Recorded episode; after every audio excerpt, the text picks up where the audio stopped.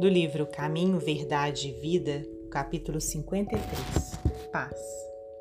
Disse-lhes, pois, Jesus outra vez: Paz seja convosco. João 20, 21.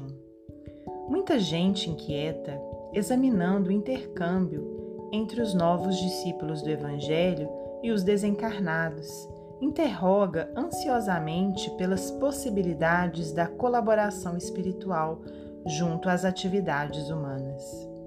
Por que razão os emissários do invisível não proporcionam descobertas sensacionais ao mundo?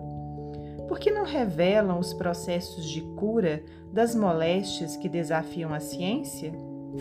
Como não evitam o doloroso choque entre as nações? Tais investigadores, distanciados das noções de justiça, não compreendem que seria terrível furtar ao homem os elementos de trabalho, resgate e elevação. Aborrecem-se, comumente, com as reiteradas e afetuosas recomendações de paz das comunicações do além-túmulo, porque ainda não se harmonizaram com o Cristo.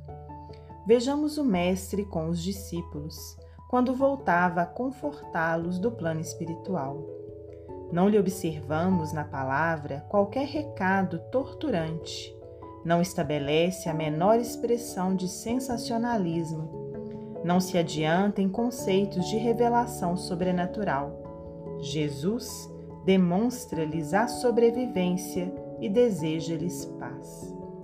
Será isso insuficiente para a alma sincera que procura integração com a vida mais alta? Não envolverá em si grande responsabilidade o fato de reconhecerdes a continuação da existência além da morte, na certeza de que haverá exame dos compromissos individuais?